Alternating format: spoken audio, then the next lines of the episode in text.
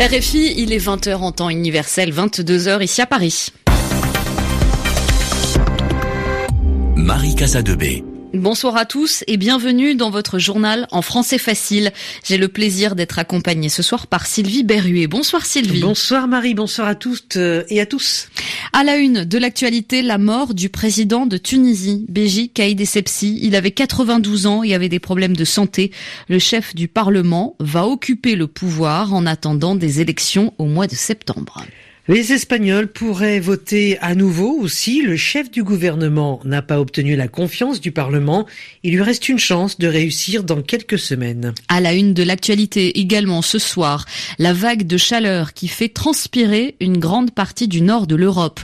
La fermeture de la maison de couture française Sonia Riquel ou encore une victoire colombienne dans les Alpes sur le Tour de France. Le journal en français facile. En français facile. Les Tunisiens iront voter le 15 septembre pour choisir un nouveau président. Béji Kaïdé Sepsi est mort ce jeudi. Il avait 92 ans. Il avait déjà été emmené à l'hôpital en juin après un grave malaise. Pour les Tunisiens, il restera le premier président démocratiquement élu de l'histoire de son pays. Son portrait avec Marie-Pierre Olfan. Vétéran de la politique, Béji Kaïd Essebsi a traversé toute l'histoire de la Tunisie indépendante. Plusieurs fois ministre sous Bourguiba dès 1965, il intègre aussi le gouvernement de Ben Ali et préside le Parlement sous son régime. Plusieurs années s'écoulent ensuite sans qu'il ne fasse parler de lui. Ce n'est qu'après la révolution de 2011 qu'il fait son grand retour. Il est alors nommé Premier ministre de la transition, une fonction qu'il occupe plusieurs mois avant de revenir en 2014, année de la présidentielle, qu'il remporte au second tour face à Monsef Marzouki. Si ses détracteurs l'accusent d'avoir recyclé les anciens du régime Ben Ali autour de lui, Béji Kaïd a lui sans cesse rappelé qu'il était le président de tous les Tunisiens, allant même jusqu'à faire alliance, lui le moderniste, avec le leader du parti islamiste Rached Ranouchi. Ce rapprochement contre nature se soldera finalement par un divorce l'année dernière, auquel il faut ajouter l'effritement de son propre parti ces derniers temps n'auront pas été de tout repos pour le vieux président qui entretenait pourtant il y a quelques mois encore le flou sur une possible candidature aux élections de 2019. Les funérailles de Béji Kaïd et Sepsi auront lieu samedi. Mohamed Enasser, le président du Parlement tunisien, occupe désormais l'intérim. Il occupera donc le pouvoir jusqu'à l'élection du prochain chef de l'État. Plus d'une centaine de personnes sont portées disparues en mer Méditerranée. Leur bateau a fait naufrage au large de la Libye, selon l'Organisation internationale pour les migrations. Plus d'une centaine d'autres passagers ont pu être sauvés par les gardes-côtes libyens et ramenés sur la côte. C'est leur témoignage qui fait craindre le pire. Mais pour l'association Médecins sans frontières, plusieurs bateaux ont pris la mer ce soir-là.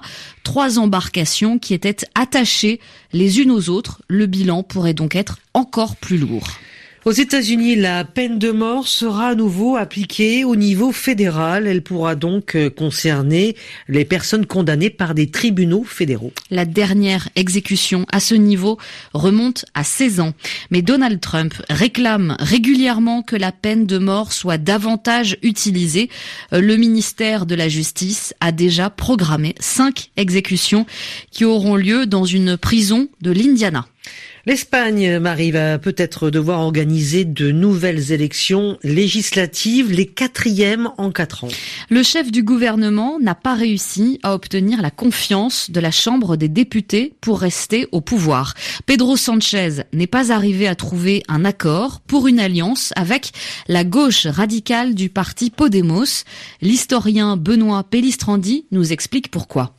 Podemos a effectivement demandé d'avoir le pôle social de l'action gouvernementale et les socialistes euh, leur ont refusé après leur avoir d'abord refusé la participation aux affaires régaliennes. Euh, ni le ministère de la Défense, ni l'Intérieur, euh, ni la justice, ni les affaires étrangères n'étaient envisageables à Podemos. C'est effectivement sûr le ministère du Travail qu'aurait eu lieu le désaccord euh, final, puisque Podemos réclamait ce ministère du Travail, ou à défaut d'avoir au moins la haute main sur les politiques actives de l'emploi, et les socialistes ont refusé. Je pense qu'en réalité, les socialistes n'ont pas voulu donner à Podemos les moyens de montrer clairement aux Espagnols comment ils auraient pu être au gouvernement. Et les socialistes avaient le souci de ne pas permettre à Podemos d'avoir cette respectabilité de parti de gouvernement et de les maintenir dans une forme d'immaturité politique en Espagne. L'historien Benoît Pellistrandi avec Vincent Souriau, un nouveau vote du Parlement doit avoir lieu le 23 septembre.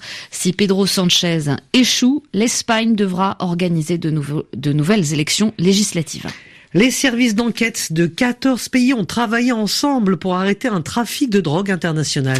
Après un an et demi de travail, plus d'une tonne de cocaïne a été saisie à Hong Kong et en Suisse, ainsi que 2 millions d'euros en billets et l'équivalent d'un million d'euros en produits de luxe. 16 personnes ont été arrêtées. La tension remonte entre la Russie et l'Ukraine. L'Ukraine a arrêté un bateau transportant du pétrole dans l'un de ses ports. Elle le soupçonne d'être lié à un accident naval en 2018. Il y a huit mois, Moscou avait saisi des bateaux de guerre ukrainiens au large de la Crimée et capturé 24 marins. Le pétrolier arrêté aujourd'hui aurait participé à cette opération.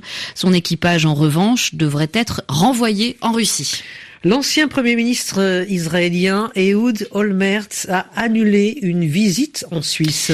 Il devait se rendre la semaine dernière à Zurich, mais la Suisse a annoncé qu'il pourrait être poursuivi par la justice pour crimes de guerre une fois sur le territoire suisse. Les précisions de Michel Paul à Jérusalem. C'est sur recommandation des ministères israéliens des Affaires étrangères et de la Justice que l'ancien Premier ministre israélien a annulé sa visite en Suisse. En amont du déplacement d'Ehud Olmert, les autorités helvétiques ont mis en garde Israël sur une possible interpellation de l'ancien Premier ministre en cas d'entrée sur le territoire suisse. Le motif, le rôle d'Olmert pendant l'opération Plomb durci entre 2008 et 2009 à Gaza. Il occupait alors les fonctions de chef du gouvernement. La campagne militaire israélienne avait fait 1166 morts côté palestinien en l'espace de trois semaines. L'ancien homme politique qui a passé un an et demi en prison pour corruption comptait initialement maintenir son déplacement vers la Suisse, mais des conseillers juridiques et sécuritaires israéliens l'en ont dissuadé de façon à éviter un embarras diplomatique en cas d'arrestation. Ce n'est pas la première fois qu'un homme politique israélien fait face à des menaces d'arrestation en Europe. L'ancienne ministre de la Justice, Tzipi Livni, avait été mise en garde par les autorités belges en 2017 et avait fait face à un mandat d'arrêt britannique pour crime de guerre en 2011. Et en 2002, une procédure similaire avait compliqué les déplacements du Premier ministre Ariel Sharon en Belgique. Michel Paul, Jérusalem, RFI. La France et plusieurs autres pays du nord de l'Europe n'avaient jamais eu aussi chaud. De nouveaux records de chaleur ont été battus en Allemagne ou encore en Belgique. En France, ce nouvel épisode de très forte chaleur touche une partie du nord du pays. La température a dépassé les 42 degrés à Paris, une première. La styliste Sonia Riquel s'est rendue célèbre par ses vêtements colorés à rayures, mais ils ne plaisent manifestement plus autant qu'avant. La maison de couture a été liquidée il y a quelques heures par le tribunal de commerce de Paris. Cela veut dire qu'elle va devoir fermer car personne n'a souhaité la racheter.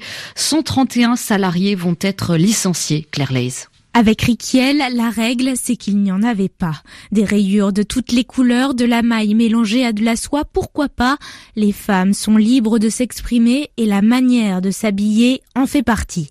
Fondée en 1968, la maison Sonia Riquiel propose des pullovers moulants, des vêtements sans rouler, un style déluré à contre-courant des tendances de l'époque. Pas question d'être étiquetée pour la créatrice. Oui, elle fait de la haute couture, mais en 77, elle crée aussi une ligne pour le catalogue de vente Les Trois Suisses. C'était ça, la force de Riquiel, habiller Françoise Hardy et Audrey Hepburn, mais aussi toutes les autres femmes. Une couturière libre qui n'avait qu'une angoisse, perdre cette indépendance. Mais face au grand groupe du monde de la mode, la marque n'a pas résisté.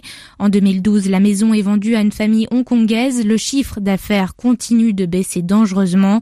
En 2018, la société a perdu 30 millions d'euros. Ces derniers mois, quelques repreneurs avaient manifesté leur intérêt, mais tous ont finalement renoncé, laissant l'impression que Sonia Riquiel sans Sonia Riquiel, ça ne pouvait pas marcher. C'est la fin de ce journal en français facile que vous pourrez retrouver en ligne sur notre site savoir.